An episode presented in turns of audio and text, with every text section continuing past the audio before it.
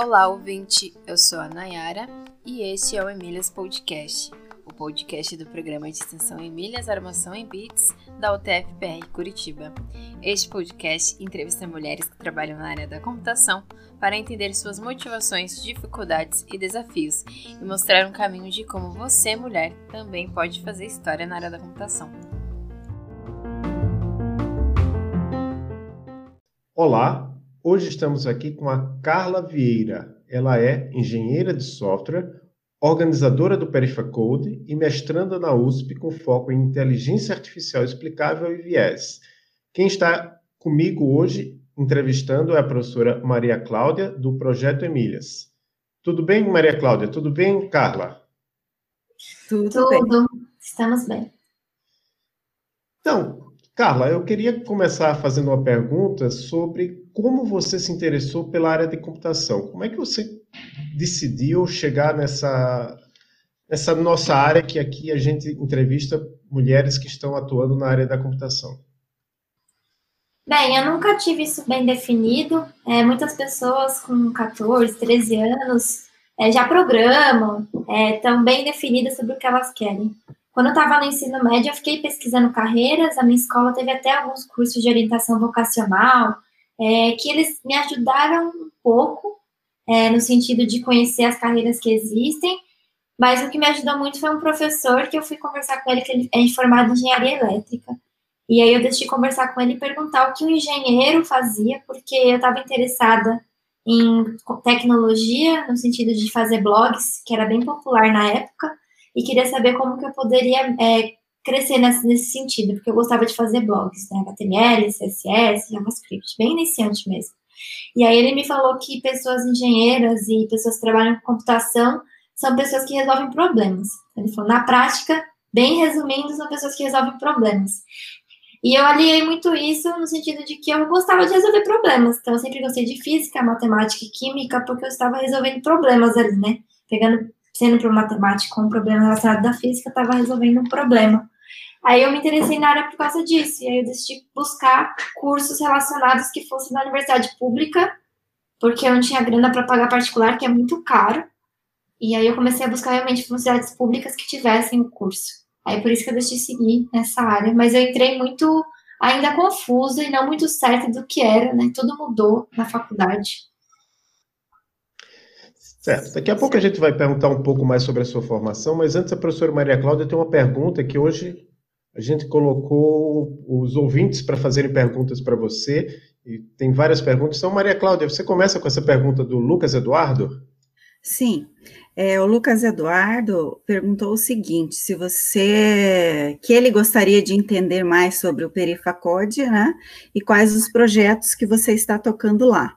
E como você conheceu o Perifacode, qual foi a sua motivação também para chegar a, a, participar?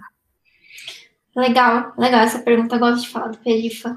É, Perifa é só uma abreviação, para quem estiver escutando, é só um apelidinho que a gente tem entre os organizadores para abreviar o nome.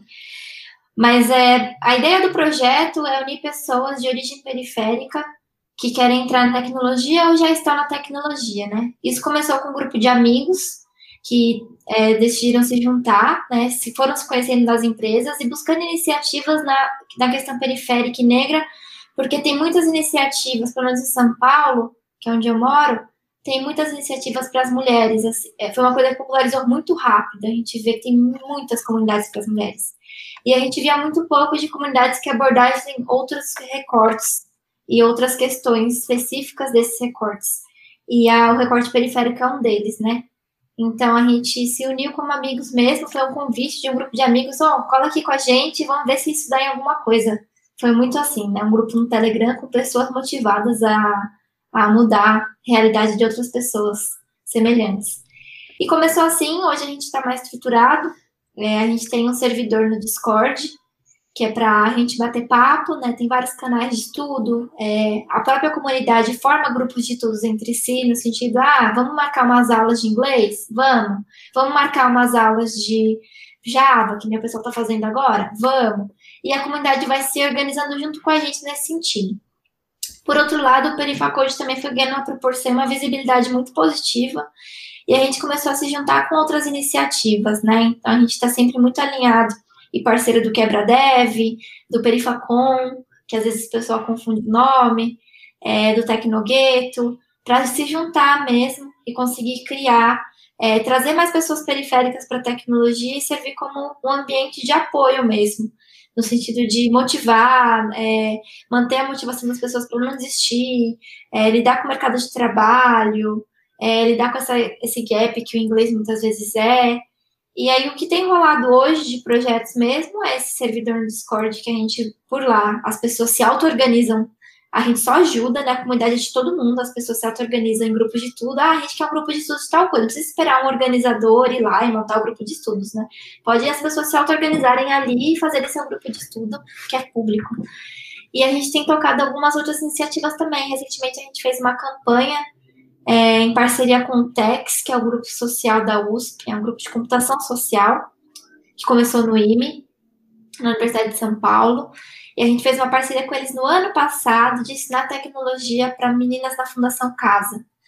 E a gente deu várias, eles deram várias aulas lá, a gente participou em um encontro pontual é, para fazer uma palestra de carreira. Eu fui representar o Perifa nesse dia que era realmente conversar com elas e falar como que é a carreira em tecnologia, tirar dúvidas de, as dúvidas delas eram, ah, mas é, tatuagens, é, e como que eu me porto em uma entrevista, o que que eu tenho que ir atrás de montar um currículo, a gente fez várias atividades é, nesse dia, e recentemente é, uma, uma das meninas que estavam lá entrou em contato com a gente depois de ter saído da fundação, e ela quer continuar estudando e a gente decidiu iniciar uma mentoria com ela e um acompanhamento e o Perifa vai ser esse pilar para ela, né, de conhecer pessoas que têm a realidade parecida com a dela e que podem apoiá-la nesse sentido de contar como é a vida, né, como que são as coisas na tecnologia para quem é da periferia.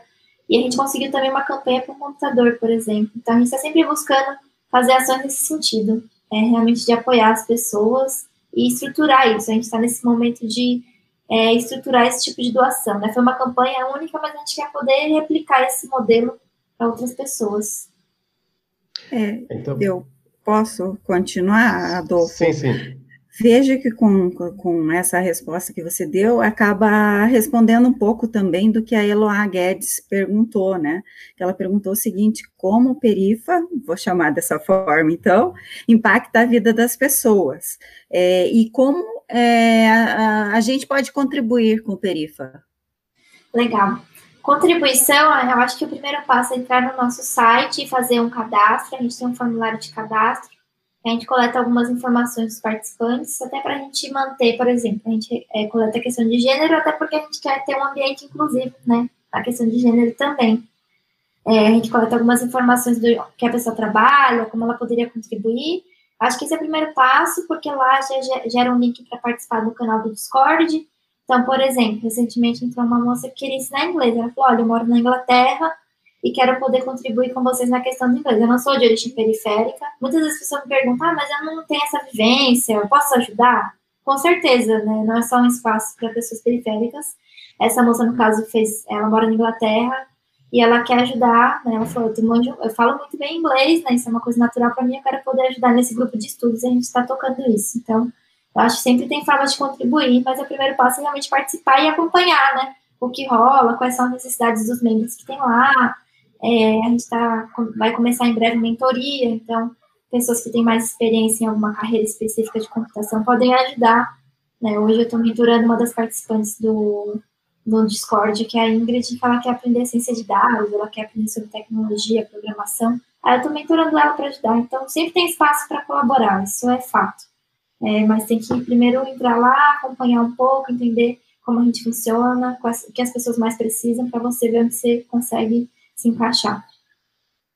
Muito legal. E aí a gente teve também a pergunta da professora Carla Silva, que é lá da Universidade Federal de Pernambuco, do grupo Cíntia, né? Eles também têm um podcast, o, o Somos Cíntia. Ah, só uma questão, que a, a, pergunta anterior foi também da professora Eloá Guedes, que foi nossa entrevistada aqui também no, no episódio anterior sobre Python, mas voltando à pergunta da Carla Silva, ela gostaria de saber quais são os maiores riscos que a computação pode trazer para o bem-estar da sociedade e o que nós, profissionais da área, podemos fazer para mitigar esses riscos. Eu acho que isso está um pouco relacionado com o texto que você escreveu, né? Inteligência artificial, a caixa preta que prejudica as minorias. Totalmente, esse texto é super polêmico. Eu sempre falo desse texto e eu sempre recomendo que as pessoas entrem nesse artigo e não leiam somente o texto, mas leiam os comentários, porque os comentários viraram um espaço de debate é, entre pessoas que entraram para ofender mesmo, é, me ofender de forma pessoal, o que é super chato e muito triste, mas outras pessoas que entraram defendendo também. Né? Por que, que esse texto é polêmico, primeiro de tudo?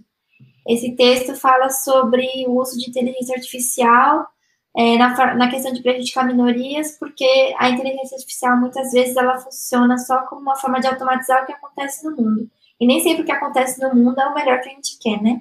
Então a gente tem que tomar esse cuidado. E aí o texto cita vários artigos, várias referências sobre o assunto, sobre a questão de machismo, racismo, várias questões que são super importantes que nem é a Carla falando, sabe? É, até porque naquela época eu não falava por mim. Hoje eu estou pesquisando, eu posso falar que sou eu falando mas era realmente um resumo um compilado de vários pesquisadores no mundo, de empresas grandes como a Microsoft, a Google e a IBM, que são preocupados com esse assunto, né? Então, nesse sentido, eu acho que a gente tem que se preocupar sim, Carla, é, com a computação, ela pode ter, pode ser utilizada para coisas que a gente não concorda, né? Eu acho que um exemplo disso bem recente é o Face App. É, ele teve uma polêmica bem grande, né? Para quem não conhece, ele é um aplicativo que utiliza é, algoritmos de inteligência artificial para modificar o seu rosto, né? Então, ele trabalha com reconhecimento facial. E o que ele faz é fazer umas brincadeiras de trocar o cabelo, envelhecer o rosto, né? Ano passado teve uma polêmica porque o algoritmo, para pessoas negras que utilizaram o algoritmo, ficavam mais claras ou tinham cabelos alisados. E esse ano aconteceu novamente porque a brincadeira desse ano foi trocar de gênero e o que aconteceu é que ele realmente deixava as pessoas com traços mais finos, europeus, é, o rosto mais branco, cabelo alisado, e as pessoas começaram a questionar isso. Por que, que ele faz isso? Né? Porque os dados são enviesados, né? tem pouca representatividade é, de traços fora do centro europeu naquele caso. E isso gera um viés para quem está usando, né? o usuário não se sente representado e faz a gente refletir sobre outros problemas. Né? Então, um outro caso legal para pensar nisso é o da IBM, da Microsoft e da Amazon, que decidiram banir é, temporariamente, pelo menos, o, a pesquisa e desenvolvimento de reconhecimento facial. Tem vários questionamentos sobre esse, essa proibição, é, interrupção que eles fizeram, mas já mostra que a pressão popular nos Estados Unidos está acontecendo, né? As pessoas estão pressionando essas empresas no sentido de a gente não quer que a reconhecimento facial seja utilizado para aprender pessoas, não porque não, a gente não quer esse uso, mas porque a gente sabe que existe um viés no Brasil e nos Estados Unidos é, na questão de pessoas negras, né? Então gera todo um questionamento de, enquanto não tiver uma legislação sobre o uso dessas tecnologias, a gente não tem como utilizá-las ainda. Não é de banir a tecnologia, né? Ninguém é contra a tecnologia se ela fosse utilizada para algo positivo. Mas a gente só está questionando a interação que a tecnologia tem com a sociedade, né? Eu sempre falo isso, a tecnologia não é fim, ela é meio. A gente está resolvendo um problema. Se ela deixa de cumprir o propósito do problema que a gente quer resolver e passa a propagar as desigualdades e preconceitos que a gente tem no mundo hoje, eu acho que a gente tem que dar um passo atrás e realmente refletir. Muito interessante. Aí eu queria complementar uma pergunta que a gente fez lá no, no começo, porque você falou como você se interessou pela computação, Aí entra também a questão da sua formação, que você fez bacharelado em sistemas da informação, pelo que eu vi lá na sua página, foi lá na USP Isso. Zona Leste, né, na EACH. Isso. Agora Isso. você faz mestrado lá também, no, no Exatamente. Mesmo, na mesma escola. O que é que esse curso te ajudou a você a pensar tudo isso que você pensa hoje? Porque o curso dos cursos de, da área de computação, né, a gente tem, eu acho que os três cursos mais, que tem mais oferta, digamos assim, não vou dizer que são os principais, mas tem mais oferta, são sistemas de informação, ciência da computação e engenharia de computação. E eu tenho quase certeza que tem mais uma proporção maior de disciplinas que são da, da área de humanas, eh, mais sociais, é justamente sistema de informação. Isso foi importante para você pensar nessas questões hoje ou não? Ou, tudo que você aprendeu não teve nada a ver com o que você aprendeu na faculdade? Como é que foi essa situação no, em relação à sua graduação? A minha graduação foi muito importante, mas não tanto pelo curso de Sistemas de Informação, mas por ter Sistemas de Informação na EASH. Né? Essa sigla EACH significa Escola de Artes, Ciências e Humanidades. A EASH é uma das é, únicas escolas na Universidade de São Paulo como um todo que tem vários cursos juntos. Então, na mesma escola, no mesmo prédio mesmo, a gente tem a, é, curso de texto moda, obstetrícia, sistemas de informação, marketing, biotecnologia, é, gestão de políticas públicas, e a IASH tem uma coisa chamada ciclo básico. O ciclo básico é um conjunto de disciplinas obrigatórias para todos os cursos e que as, os cursos fazem as aulas em conjunto. Então, eles geralmente fazem um mix, um mix de 5 e 5. São 10 cursos que tem IASH, geralmente em cada sala tem pelo menos 5 cursos diferentes. Então, no meu primeiro ano, eu tive, por exemplo, cultura digital, é, junto com outros cursos por exemplo, gestão de políticas públicas. E nessa matéria falou muito de software livre, falou muito sobre privacidade, é, sobre dados abertos, mesmo que de forma ainda superficial, foi um assunto que já fica uma sementinha plantada, né? E teve outras disciplinas que permitiram esses debates. Então, eu fiz uma disciplina de resolução de problemas, que o tema do nosso trabalho foi é, a inclusão de pessoas negras na USP, se as cotas cumpriam esse papel ou não, se era o melhor caminho, o que, poderia fazer, como que cada curso lidava, como cada escola lidava. Isso eu fiz com pessoas de marketing, gestão de políticas públicas e zero computação no assunto. É, então, a EASH em si tem essa pluralidade que a gente fala e eu acho ela muito valiosa. Eu queria que outras, é, outros cursos e universidades fizessem isso. Mas, por outro lado, é, eu via que vários colegas de classe não participavam dessas aulas ou faltavam justamente por não ser considerado uma coisa que ia acrescentar na carreira. E isso me deixava muito chateada, porque eu realmente gostava muito das aulas, eu gostava muito dos textos que os professores passavam, e de conhecer professores de outros cursos também, além do meu, de sistemas de informação. Eu achava muito rico os debates que tinham ali. Tem, a gente sempre tem, ah, tem aula professor que a gente não gosta, tem aula que a gente não gosta. Mas, no geral, eu gostava muito de participar e eu vi que fez muita diferença. É, então, foi esse ciclo básico que deu essa base, mas dos professores de sistemas de informação, o, a única professora que abordou essas questões sociais também foi a Gisele Caraveiro, que ela é professora e doutora na IASH, ela é de sistemas de informação, mas ela tem, eu fiz uma matéria chamada Governo Aberto com ela, que fala muito sobre a questão de transparência, dados públicos, é, e aí, nessa matéria, realmente ela puxou muito sobre essas questões sociais, porque também essa matéria é aberta para qualquer curso, e tinha pessoas de direito da São Fran, da São Francisco, do Largo São Francisco participando da matéria. É uma matéria que ela é muito boa, fica aí a dica se você da USP um dia quiser fazer essa matéria. Mas, enfim, a IASH me permitiu isso, mas eu vi que, por exemplo, na Poli e no IME, talvez isso não aconteça com tanta frequência. Eu vi que agora tem surgido algumas disciplinas de é, direito e, computação, é, e eu tenho achado legal esse movimento acontecendo. Muito bom. É. Maria Cláudia, essa próxima pergunta. Sim, é, e, e, nesse tempo que você estava, então, na, na graduação também, né? É, você gostava de programar? Gostava bastante, mas eu sofri muito. Nossa, pensa na pessoa que sofreu. Porque eu nunca tinha feito nada de computação. Eu só estava ali, eu entrei com conhecimento de HTML, CSS e o básico do básico de JavaScript para fazer animações mesmo, nada de programação mesmo. E eu não sabia nem abrir o terminal do computador. Então, na primeira aula de introdução à programação, é, já tinha várias pessoas que fizeram curso técnico, a maioria da sala tinha feito curso técnico e é natural, né? A pessoa faz ETEC, faz é, ETEC ou faz ITB, tinha uma galera de Barueri, da Zona Oeste de São Paulo, fez escola técnica junto com o ensino médio e seguiu computação como carreira, o que faz todo sentido. Mas eu não tinha tido esse ensino técnico na minha, na minha formação. Então eu estava me sentindo um peixe fora d'água mesmo, completamente perdida. Então, depois de um tempo isso passou. Depois que comecei a fazer estágio, isso melhorou no segundo para o terceiro ano, mas ainda assim foi meio difícil, eu ainda sofria muito. E hoje em dia, você é, um, é aluna de mestrado, você também está trabalhando nessa época? Como é que tem sido seu dia a dia agora, com, com pandemia? Você está tá mais em casa? Você fica em muitas reuniões online, como a gente está fazendo agora? Como é que tem, tem sido isso?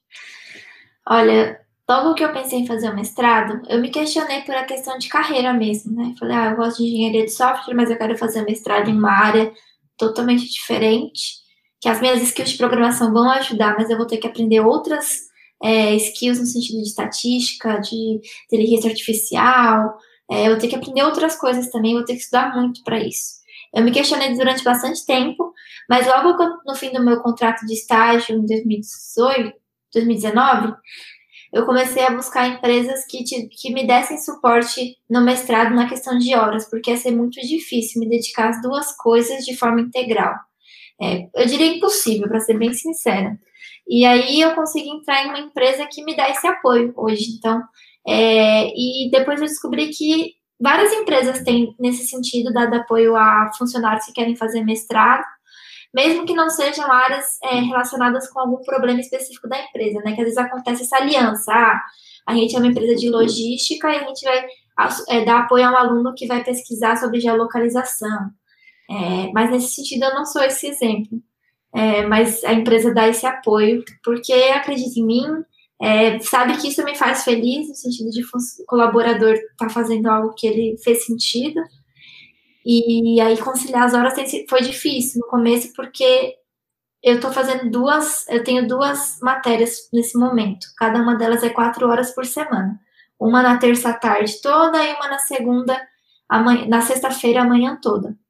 Antes da pandemia. Com a pandemia as coisas mudaram um pouco, porque uma das disciplinas passou a ser assíncrona, então a professora gravou as aulas, quatro horas de aulas, deixa na plataforma na sexta e a gente pode eu posso assistir no sábado, por exemplo o que é melhor para mim, falando do trabalho. A outra matéria continuou com aulas das duas às seis na terça, o que não é tão bom para mim porque é bem no horário comercial, mas tudo bem, eu, eu tenho levado nesse sentido. Mas a pandemia me ajudou um pouco, é, apesar desse contexto todo negativo e ruim, com o tempo eu fui me adaptando às horas também, porque eu moro na zona leste de São Paulo e trabalhava na, na perto da zona sul de São Paulo, e leva esse trajeto a cerca de uma hora e meia para ir e uma hora e meia para voltar. O que era três horas no dia, mais o cansaço do metrô, é, que a gente sabe que é super cansativo, do transporte público. Então, querendo ou não, isso me ajudou porque hoje eu não tenho esse custo. É, então, tá mais fácil organizar assim. E a minha empresa vai manter home office até dezembro. Então, para mim, fica bem mais fácil conciliar o mestrado, mais trabalho, mais as atividades do Perifacode, e as pessoas sempre me perguntam como conciliar tudo, mas eu acho que é muito relacionado a organizar mesmo, priorizar o que você quer fazer, não querer abraçar o mundo. Certo. Eu queria saber um pouco mais a respeito de como a empresa tem te apoiado, então, para que você faça o mestrado. O apoio tem sido na questão de horas mesmo, então eu tenho quatro horas livres por semana da minha carga horária para me dedicar ao mestrado. Às vezes acaba passando um pouquinho desse tempo devido a N fatores, alguma entrega específica do mestrado, das disciplinas principalmente. É, mas aí tem sido nesse sentido, e eu sinto que até um apoio no sentido das pessoas perguntarem, se interessarem no assunto, sabe? Oh, conversa com a Carla, eu dei uma palestra, né? Logo que eu entrei, o pessoal pediu para eu dar uma palestra para falar sobre o tema, o que eu estava estudando, porque estavam curio curiosos, eu dei uma palestra para a área de engenharia. Então, nesse sentido, também acaba sendo algo positivo para você. Você vê que aquelas pessoas admiram aquilo que você faz, têm interesse no assunto. Não é algo meio que você faz escondido, assim, ninguém pergunta e ninguém tem interesse. Eu acho que esse apoio também é legal, no sentido de meu chefe recomenda, quando eu escrevo um artigo, ele vai lá e recomenda para o time ler. É, então, são coisas nesse sentido que eu super vejo esse ambiente acolhedor. Ah, é muito bom mesmo. Com relação a eu vi que no, no, na sua página, no seu currículo, que você já palestrou em inúmeros eventos, né? E a empresa também apoia nisso? E por que, que você palestra tanto? Você gosta muito disso? E você está sentindo falta dos eventos presenciais?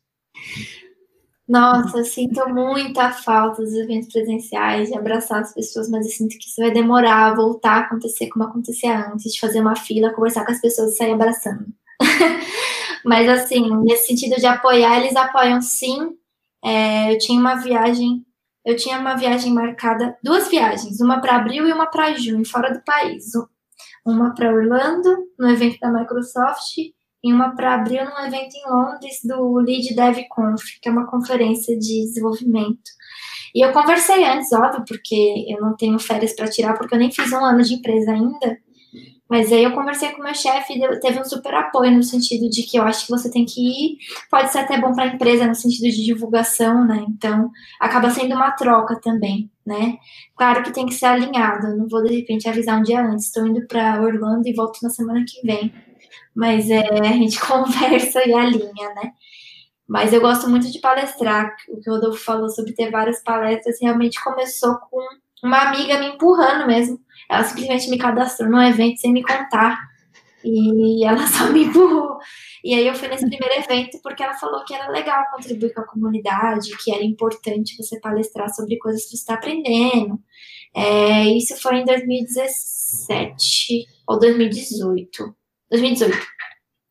E aí eu comecei a palestrar e não parei mais, vira meio, meio que um vício. Aí depois de um tempo fui dando umas pausas no sentido de priorizar quais eventos eu quero estar, quais públicos eu quero atingir, qual o propósito que eu tenho naquele evento. Ah, propósito pode ser inúmeros. Eu quero divulgar o Perifa Coach, eu quero divulgar a Carla como carreira.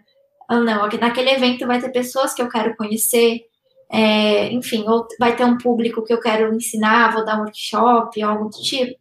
Aí eu comecei a filtrar mais isso. Hoje eu tenho tido um ritmo mais lento, assim, mais devagar, é, por causa que senão você fica sobrecarregado demais. Nossa, é muito pesado. Ainda mais evento presencial, né? Hoje é tudo online, mas mesmo assim tem um preparo, é, tem um horário que você separa para fazer uma live, né?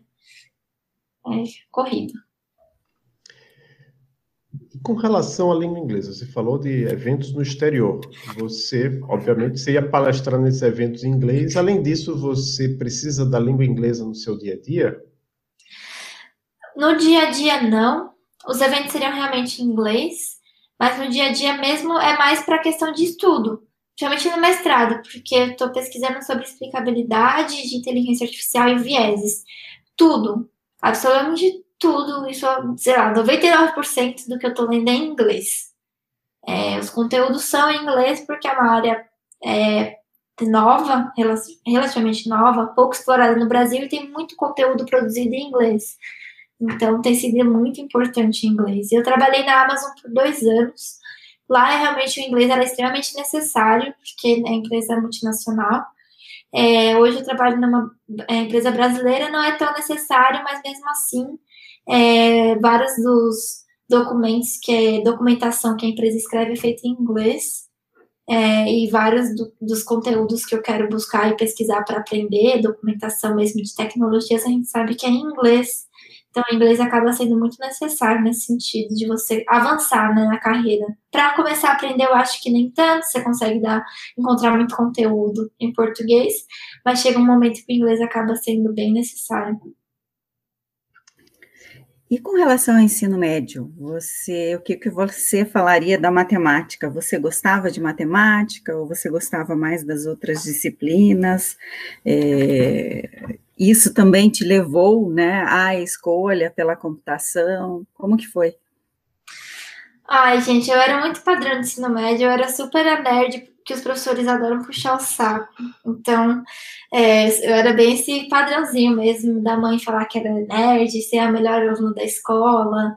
É, nesse sentido, eu era bem, bem seguir essa linha mesmo. Eu gostava muito de matemática, eu gostava muito de é, química, eu gostava muito de física e eu escrevia muito bem redação. Eu sempre gostei de português.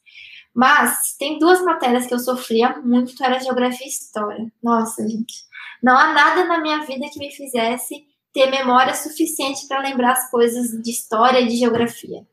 Eu não conseguia, eu, eu ia muito mal. Em inglês também eu ia muito mal no ensino médio, muito mesmo. eu estava muito cansada, até que decidi, meu, meu pai decidiu a gente correr para conseguir uma bolsa na Wizard para estudar inglês, porque só o inglês da escola não estava funcionando, eu ia muito mal nas provas. E eu percebi que a maioria das pessoas que iam bem nas provas de inglês era porque elas faziam inglês fora da escola também. Mas matemática eu sempre gostei, bastante mesmo. Tinha partes que eu gostava mais, partes que eu gostava menos, mas geometria eu não gostava tanto. Eu acho, nossa, eu geometria uma das partes mais difíceis de matemática. De verdade. E chega um ponto que é muito complexo. Mas acho que ajudou, influenciou na questão de resolver problemas mesmo. É, as pessoas sempre perguntam sobre cálculo, matemática, mas eu acho que ajuda nessa questão de resolver problemas. É, mas ah, você está numa área de, de IA que usa uma base estatística, matemática? Usa também.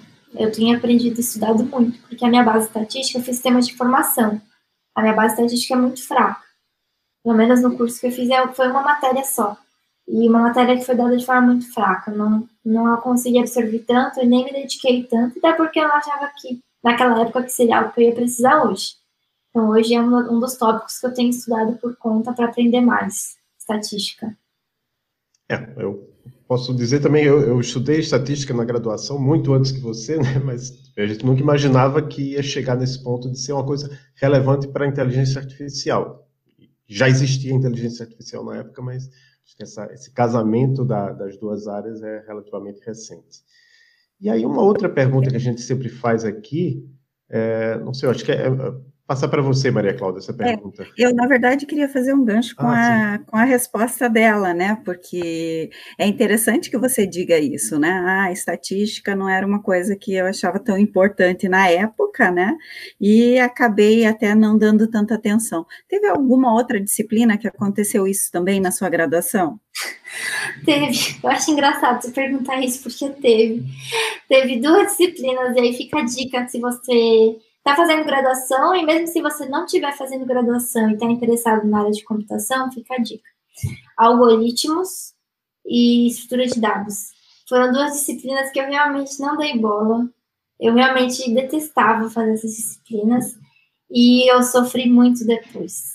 É, a estrutura de dados eu reprovei, algoritmos eu passei por muito pouco, é, quase que eu não passo, e depois eu vi que elas viraram muito importantes até a inteligência artificial também. Então, é, e do trabalho e, e, no mestrado, onde eu fui aprender realmente estrutura de dados e algoritmos no mestrado. Quando eu fiz a disciplina, que a gente tem uma disciplina que é obrigatória, que é de algoritmos e, e estrutura de dados. E aí sim eu aprendi de verdade, porque eu falei, não, eu estou no mestrado, eu vou realmente me dedicar a isso. E aí eu realmente me dediquei muito, estudei muito e fui super bem na disciplina. Mas eu, nem, eu me choquei muito, eu chorei com o professor. Eu falei, nossa, professor, não acredito. Eu sofri tanto na graduação e hoje, me dedicando, estudando e vendo vídeos e exercitando o assunto, eu consegui tirar nove, sabe? Ficar com nove de média. Sabe? Que pessoas de graduação tiram nove de média, gente. Isso é um sonho. Então, teve essas duas aí. É, de chorar mesmo. É uma maravilha, né? Mas acho que é isso, então. uma outra pergunta é a seguinte: é, será que na escola, ou então depois, na graduação, ou talvez no seu trabalho, você já sentiu, já enfrentou algo a respeito de preconceito de gênero? Olha, já. Eu sempre falo sobre isso porque, por duas questões. Na graduação foi muito difícil porque tinha só eu e mais três meninas na sala com 66 alunos. É, e olhando o curso todo, tinha poucas mulheres também. Né? Então já gera aquela situação desconfortável, né? Você se sente meio desconfortável na sala de aula e você vê que os professores não te direcionam tanto as perguntas, alguns professores eles meio que subestimam o que você acha ou te explicam coisas mais do que deveriam, no sentido de como se você é, tivesse dificuldade. Muitas vezes você não tem dificuldade, mas ele faz questão de ficar explicando uma coisa que você já sabe. É, e nas palestras isso aconteceu bastante também, mas eu acho que pelo fato de eu parecer que eu tenho 16 anos e pela minha voz também. E eu tenho um metro e meio, só para vocês tentarem imaginar como é a Carla. Então, uma pessoa de um metro e meio, baixinha e fofinha, no geral as pessoas dizem isso. É, então, isso gerou bastante frustração no sentido de você é, tentar as pessoas no primeiro pré-julgarem, sabe? Elas vão falar com você, mas elas julgam que você não sabe tanto, ou que você é só uma menina, que você não sabe as coisas direito ainda. Nas palestras eu vi as pessoas levantando, saindo, indo embora, sabe? Principalmente homens, assim. Principalmente porque os eventos de tecnologia tem muitos homens, né? Eventos abertos pro geral. E aí você vê eles indo embora, assim, tipo, ah, o que eu vou aprender com essa menina aí? Eu vou embora.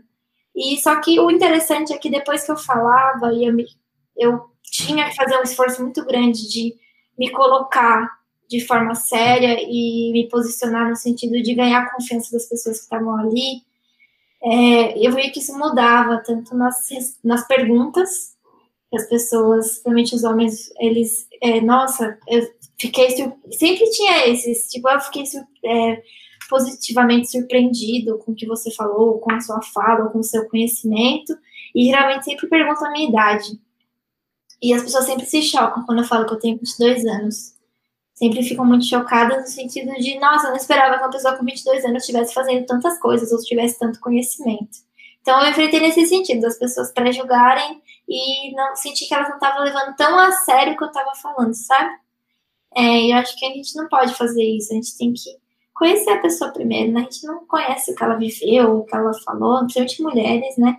E acaba tendo esse julgamento. No trabalho, nem tanto o trabalho, o ambiente que eu vivo é, no trabalho é bem acolhedor nesse sentido, mas em outras empresas que eu já trabalhei já aconteceu casos de eu começar um projeto e um dos rapazes que estava lá mais tempo, que nunca começou esse projeto, mas já tinha tido ideia desse projeto e eu não sabia, porque tinha acabado de chegar. Eu coloquei o projeto para frente, mas ele ficou super bravo e teve toda uma discussão de que, sabe, ele que tentou diminuir o que eu fiz. E eu acho que outras mulheres já devem ter passado por coisas parecidas, né? De uma reunião você fala uma coisa, aí o cara fala outra, e aí todo mundo escuta o que ele fala. Aí você fica, como assim?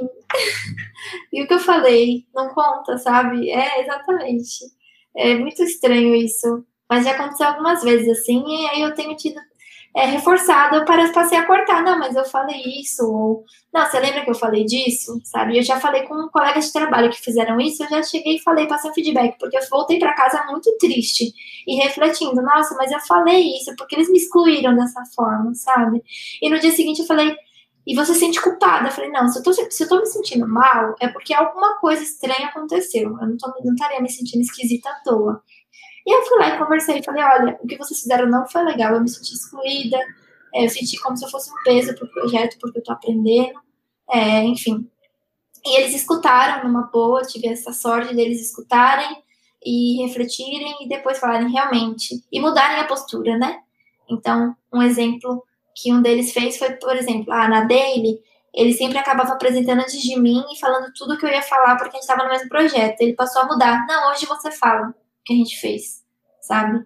Isso é uma pequena ação, mas é uma ação necessária no sentido ele perceber, nossa, acho que é deixar ela ter voz para falar um pouco sobre o que a gente fez no projeto, ganhar o espaço dela com outros times, porque pessoas de outros times vinham falar do projeto com a gente, mas já iam nele e ficava olhando só para ele. Já tive situações de ficar passando com a cadeira atrás, assim, para tentar a pessoa ver, tipo, eu estou aqui, eu também faço parte. Você não precisa ficar falando só olhando para ele, você pode olhar para as duas pessoas e conversar, sabe?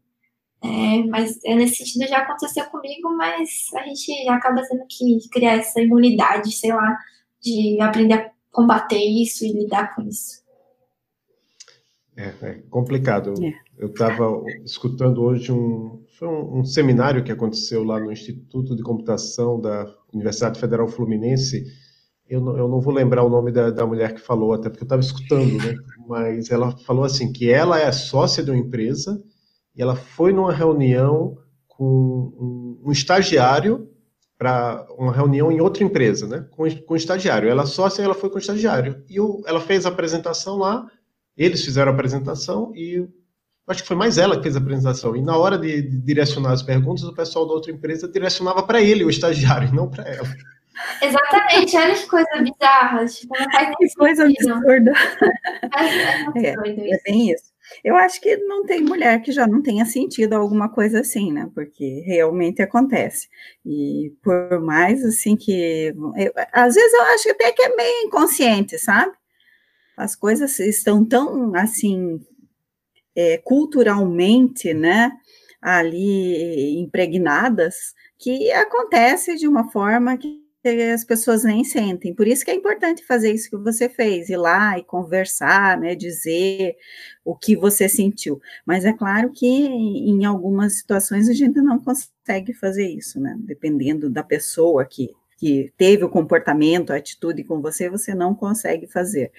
Então, tem que aprender a fazer isso que você falou, né? A gente tem que aprender a mudar, né? A ver os fatos de uma outra forma.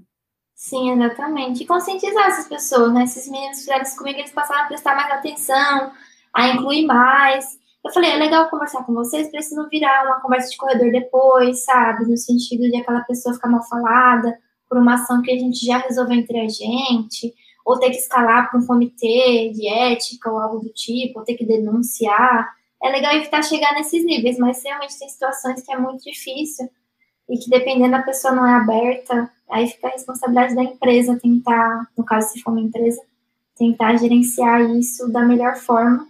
Mas eu já vi várias pessoas sendo demitidas, homens sendo demitidos por causa disso. Eu vi algumas empresas começaram a tomar posturas mais sérias.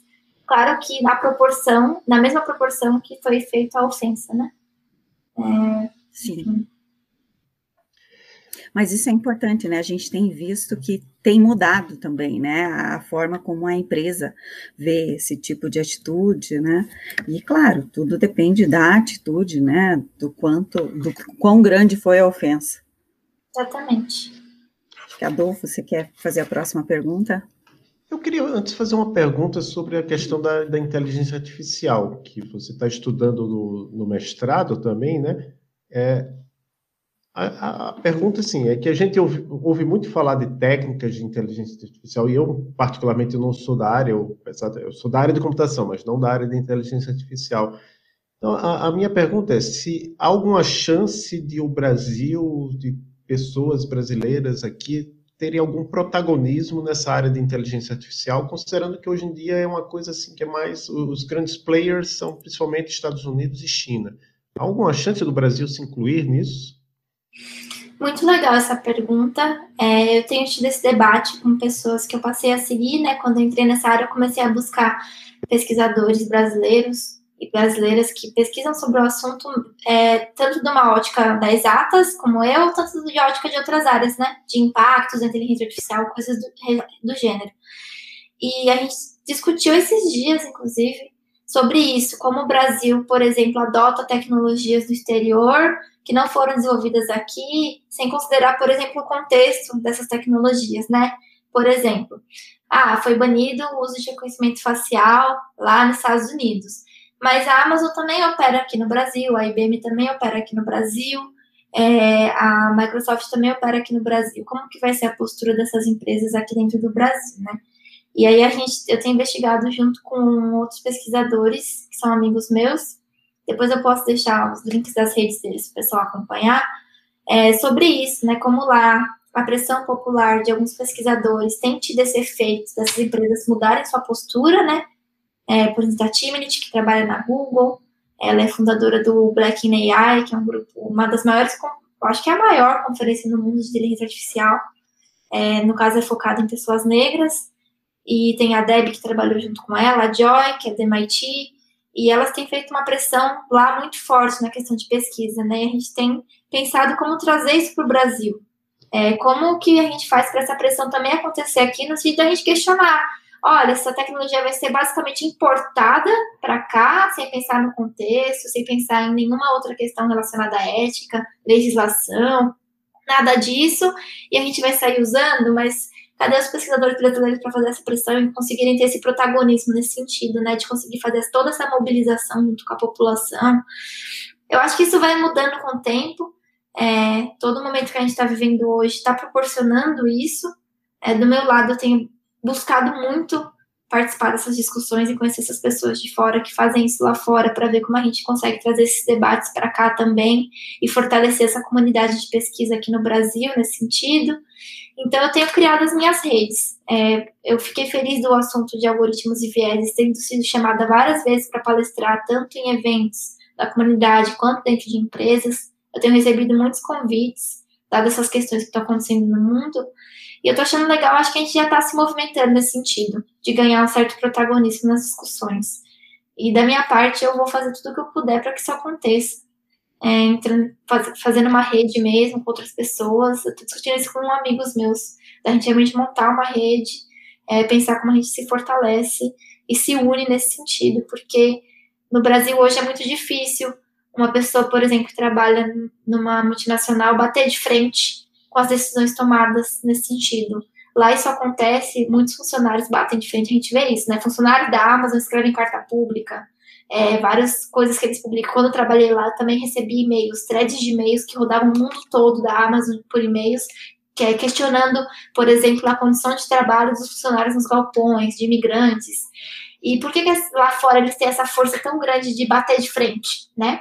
Você vê, eu sigo algumas pessoas de fora e vejo várias threads de pessoas, ah, eu por que, que eu saí de tal empresa? E as pessoas apoiando aquela pessoa. E no Brasil a gente sabe que isso não seria tão confortável, porque a gente seria demitido. É, a gente não tem essa força ainda, então a gente tem que criar essa força e fortalecer mesmo os profissionais de tecnologia para eles debaterem. Você trabalha numa empresa que de repente usa inteligência artificial e você não concorda com o caminho que está seguindo, como eu tenho amigos que já relataram, olha, me pediram para implantar é, isso aqui e eu não concordo com esse uso. Ou é, pessoas que confessaram para mim que existiam vieses que eram implantados de forma proposital nos algoritmos, de forma a, a negar ou diminuir os custos da empresa, sabe? Então, a gente tem que se fortalecer. Eu acho que a gente está no caminho.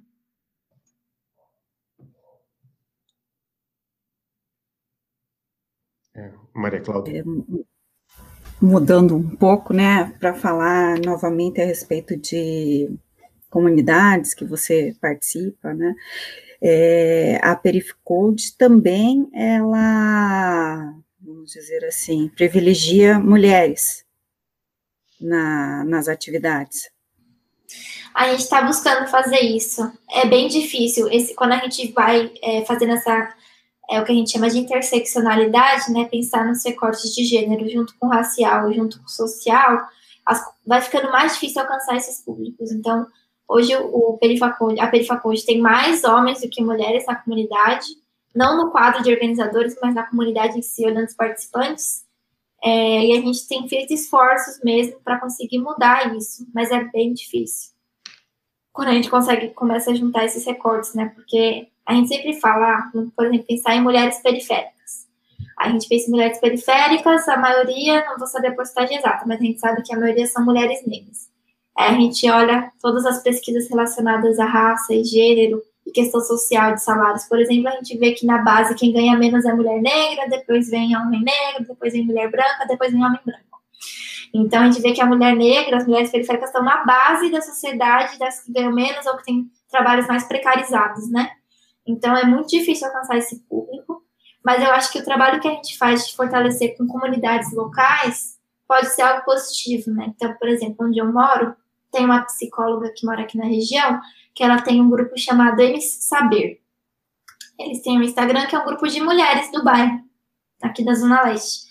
E é um grupo que ela, ela é psicóloga e ela traz vários temas é, encontros presenciais uma vez por semana, no sábado e no domingo, as mulheres se encontravam para conversar de várias áreas. Mulheres comuns do bairro, que nem trabalham com tecnologia, nem psicologia, mulheres do bairro, da região ali, se uniram para conversar e bater um papo e se fortalecer e se empoderar. Então, é, a gente tem que ir até essas pessoas, né? Na quarentena tá ficando mais difícil, mas a gente está sempre tentando chegar nesses recortes e alcançar essas pessoas de alguma forma. Uhum. Em termos de números, quantos participantes você tem já no, no Perifa Code? Olha, são cerca de quase, estamos quase chegando nos 700 participantes no Discord, uhum. isso no servidor do Discord, mas naquele formulário que eu citei no começo, que a gente pede para as pessoas preencherem, para participarem da comunidade, já tem quase 1.300 é, preenchimentos. Então, muita gente, pelo menos, demonstrou interesse e deixou contato para a gente conversar e manter e-mail. É, a gente manda, às vezes, e-mails sobre iniciativas que estão rolando para aqueles e-mails ali, é uma base, né? Então, tem bastante, a gente está crescendo, bastante gente querendo participar e conhecer, isso é ótimo. A gente conhece legal. vários. Em termos de ações, vocês é, fazem é, atividades de programação, aulas, como que é? A gente tem grupos de estudo, né, que a comunidade vai se auto-organizando para criar esses grupos de estudo, dependendo da temática que eles querem estudar. A gente também, sempre que pode, faz lives, né, Então, por exemplo, toda quinta-feira está tendo lives de tecnologia em parceria com a B2W. Semana passada teve dados, na outra teve uma de back-end, na outra teve uma de front, agora vai ter uma de UX, vai ter é, de outras áreas. Então, a gente está sempre trazendo essas lives de conteúdos bem, os conteúdos são bem bons. O pessoal gosta bastante de participar e assistir os vídeos depois. Então, sempre que podem, estar tentando também gravar o conteúdo por nossa parte, mas também rola essa organização no Discord de grupos de estudo para algum assunto específico. E rola no formato de aulas, exercícios, que eles, eles mesmos montam um currículo que eles querem é, se juntar e estudar. Legal. Então, Carla, aí a gente sempre faz a pergunta aqui: é, o que, que você diria para meninas ou mulheres que estejam pensando seguir carreira na área de computação? Olha, eu vou dizer o que eu respondi para uma menina há alguns meses, a Natália. Eu espero que um dia ela escute esse podcast, esse episódio, porque a gente se conheceu da seguinte forma: ela fez exatamente essa pergunta. Ela falou: Ah, eu moro no interior de São Paulo o que você diria para mim, uma mulher que quer começar na área de computação?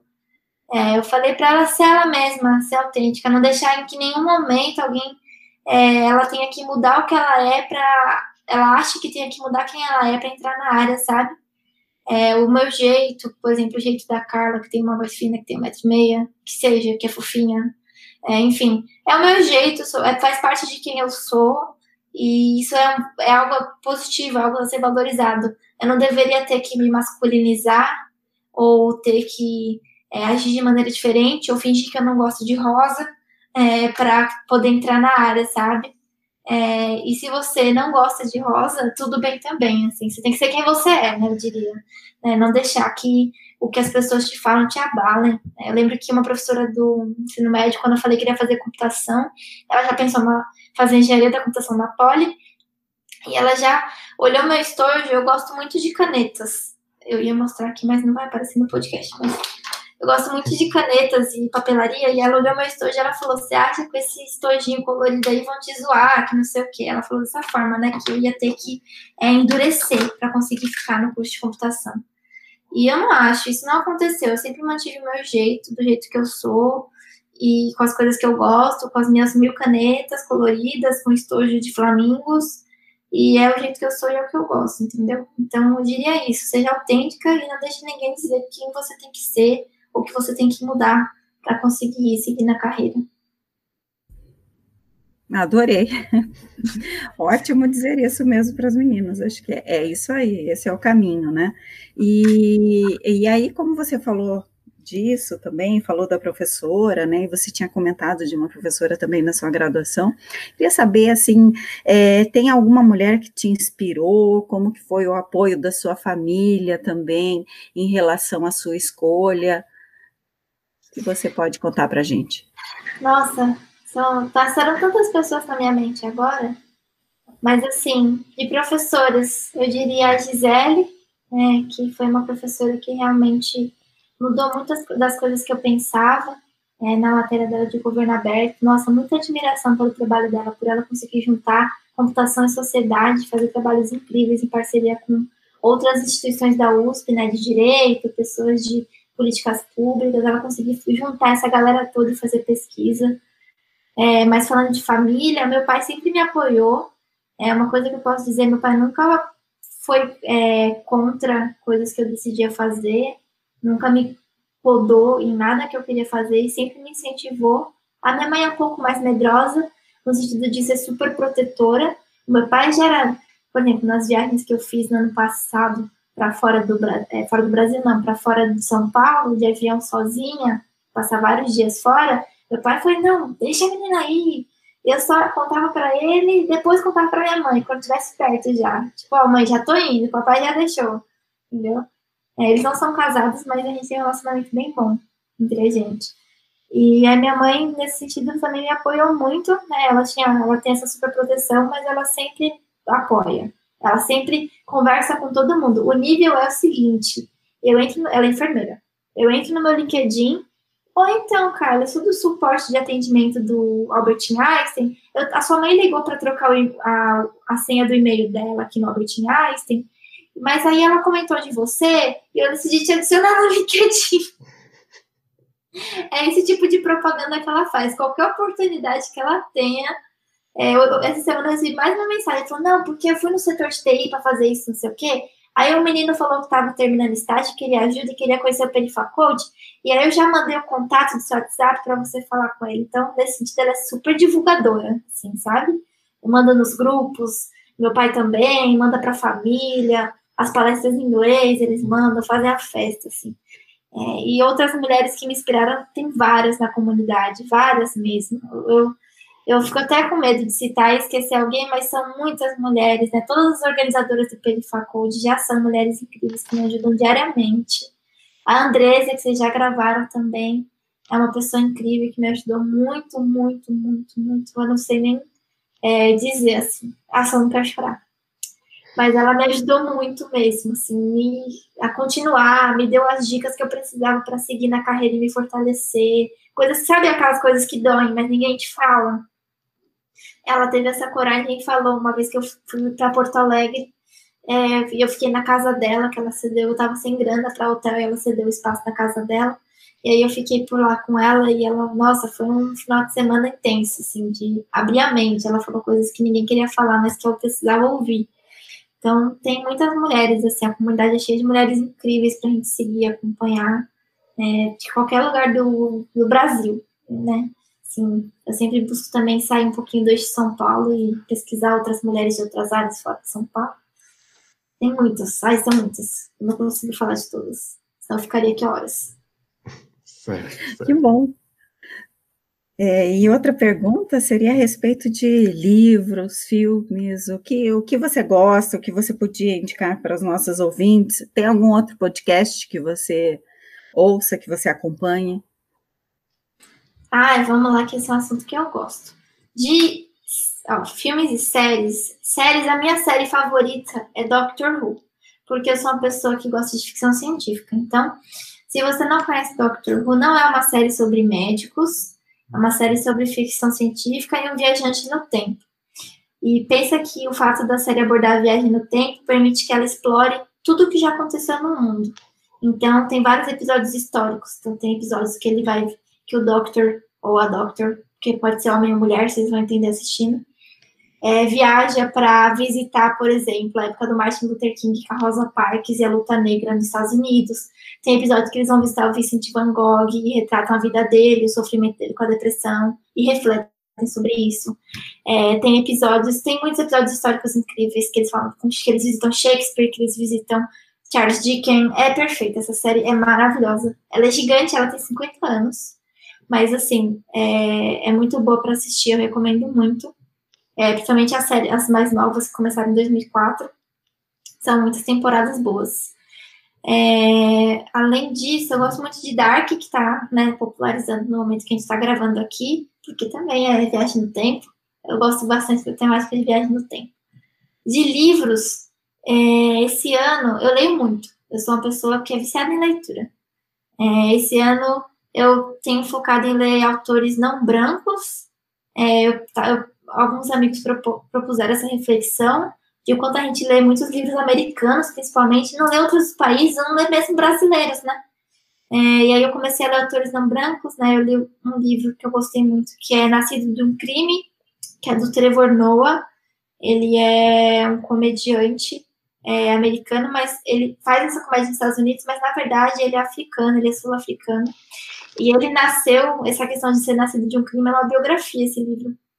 É, o fato dele ter nascido de um crime é porque ele nasceu na época da apartheid e ele nasceu que eles chamam de é, colored, né? Não é black, é uma pessoa fruto de uma pessoa negra, que era a mãe dele, é uma mulher negra com um homem branco. E o fato dele ter nascido com a pele clara comprovava esse crime, né? Que na África as pessoas têm predominantemente a pele escura e ele nasceu de pele clara, sinal de que a mãe dele tinha é, e era proibido casamentos né, e filhos entre pessoas brancas e, pretas na época do apartheid na África do Sul.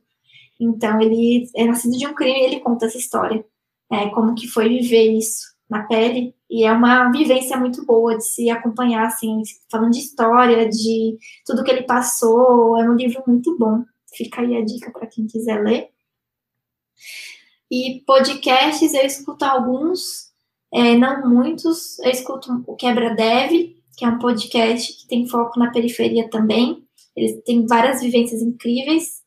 É, se quiserem começar a escutar, eu indico o episódio de Dia das Mães, é, que fala sobre mães periféricas e como tem sido a vivência delas, mães periféricas que trabalham com tecnologia. Uma das participantes é organizadora do Perifacode, a Fabi. Eu indico muito esse episódio e já escutar esse podcast, que ele tem várias reflexões muito legais sobre isso. É, eu escuto o Ogunhê. O Ogunhê é um podcast da Nina da Hora, que ela fala sobre cientistas africanos. Então, ela começou a fazer esse apanhado de é, quem são os cientistas que pesquisam na África, né? A gente sempre lembra da África para falar de doação, para falar de fome, para falar de coisas negativas, nunca para falar do que ela provavelmente tem de pesquisa, ou de divulgador científico, ou de computação e tecnologia, e ela faz esse trabalho, né? E aí o podcast não é em inglês, porque na África tem vários países de pessoas que falam português, né? Então, os episódios são em português, com países africanos que a língua portuguesa também é predominante. É bem legal. Uh, tenho. Tô pensando aqui, mas eu acho que esses são os dois que eu tenho escutado assim recentemente e que eu acho que faz total sentido. E tem o Afrofuturo. É um podcast da Morena Maria, que ela é uma pesquisadora sobre afrofuturismo. Estou vendo que é totalmente fora de computação, né? Mas é um podcast que eu gosto muito de escutar. E eu escuto de notícias Fora de Teresina. É um podcast meu favorito sobre notícias. É muito bom. Muito bom mesmo. Uhum. É, ótimas dicas. Existe alguma coisa que você gostaria de falar que a gente não tinha perguntado aqui, abordado? Hum, deixa eu pensar.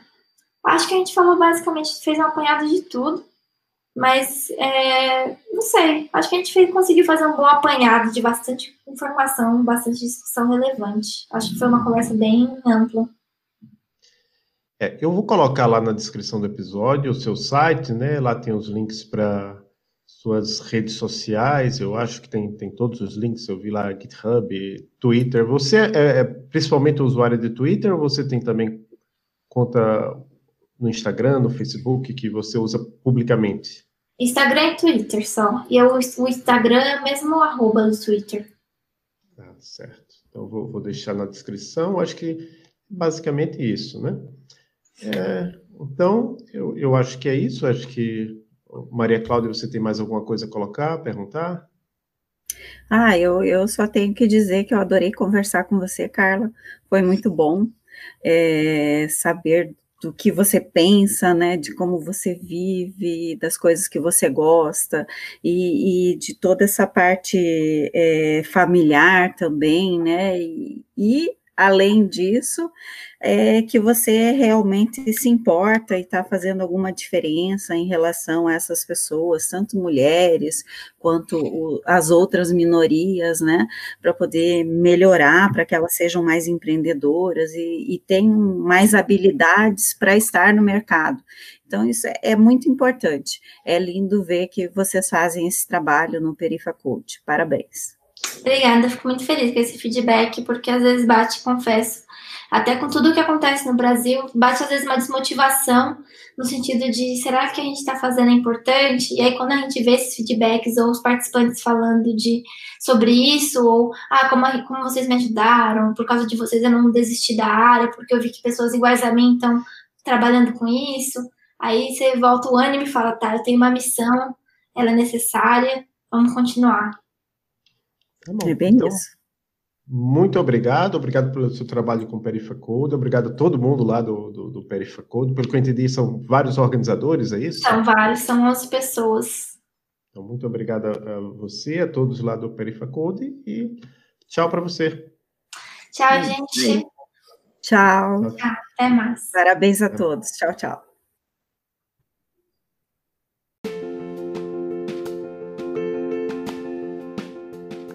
Sigam o Emílias no Twitter, no YouTube, no Instagram e no Facebook para saber as novidades.